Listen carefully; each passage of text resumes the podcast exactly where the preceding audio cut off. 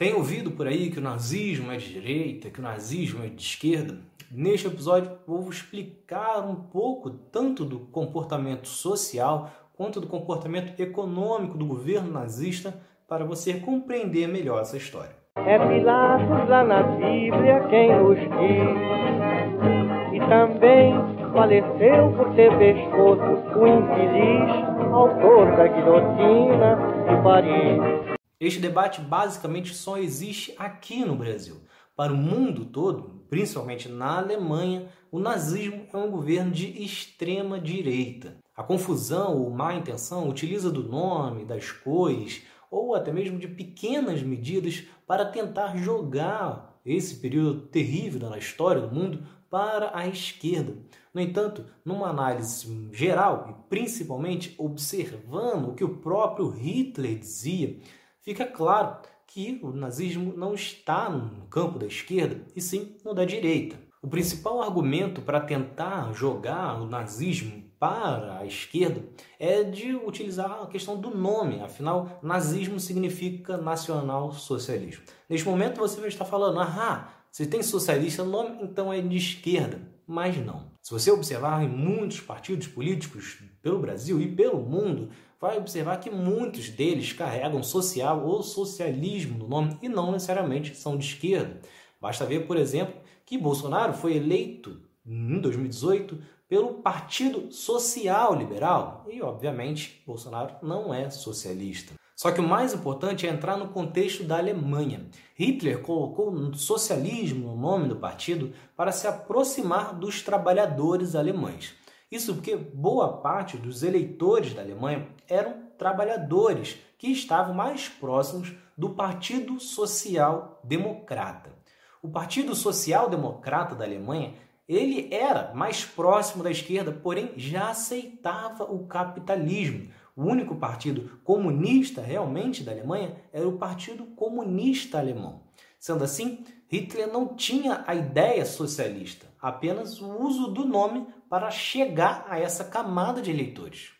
Além disso, mais importante do que ficar preso a um simples nome, é importante ver a atuação do partido nazista e também do que o próprio Hitler falava. No livro escrito por Hitler, de nome Minha Luta, ele deixava claro que não podia separar antimarxismo de antissemitismo, né, a perseguição aos judeus. E afirmava que o povo alemão tinha exatamente dois grandes perigos: o marxismo e o judaísmo. Neste segundo, Hitler ainda se referia como uma doença pestilenta. No livro, Hitler ainda deixava claro que tinha que aniquilar o marxismo.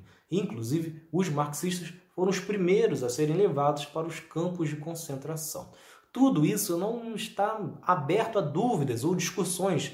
Todos esse, todo esse ódio ao marxismo, ao comunismo, está escrito no livro de Hitler, escrito pelo próprio Hitler antes de chegar ao poder e que você pode acessar na internet facilmente. Hitler, inclusive, determinava aniquilar o marxismo, e, inclusive, os marxistas foram os primeiros a serem levados para os campos de concentração.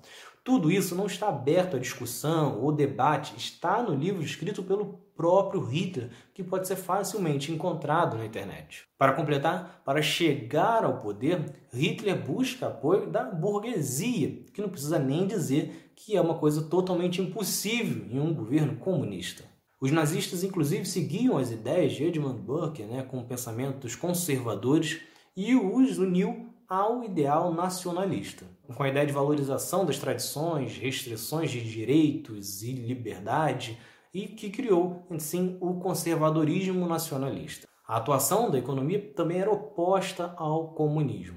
A Alemanha de Hitler era totalmente contrária ao intervencionismo completo, com a abolição da iniciativa privada.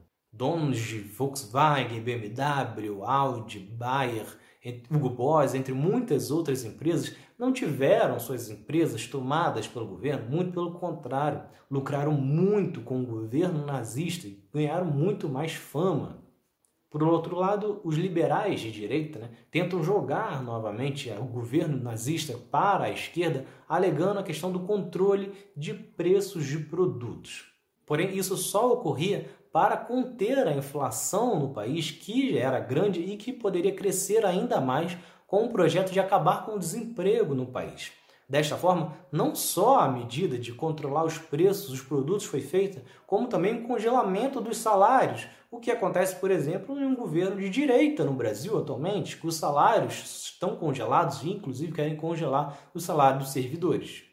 Além disso, o próprio projeto de criação de empregos estava mais ligado à direita do que à esquerda. Afinal, o grande foco era a união com a iniciativa privada, fazendo alianças com grandes empresários, como as empresas que citei anteriormente. Na época, o governo também aboliu as centrais sindicais, novamente uma medida muito mais ligada à direita do que à esquerda. O nazismo pode até não ser considerado próximo à direita liberal, porém está muito ligado ao que é defendido pela direita conservadora. Só que o fato, e que está registrado no próprio livro de Hitler, é que o socialismo, o comunismo, a esquerda eram inimigas para Hitler. Desta forma, não há dúvidas que, tanto no comportamento social como no grosso da economia, o governo de Hitler, o governo nazista, era um governo de direita. Então é isso. Se vocês gostaram, se inscrevam, ativem as notificações e continuem acompanhando. Tem mais outro lado da história por aí. Valeu! Então é isso. Se vocês gostaram, se inscrevam, ativem as notificações e continuem acompanhando. Tem mais outro lado da história por aí. Valeu!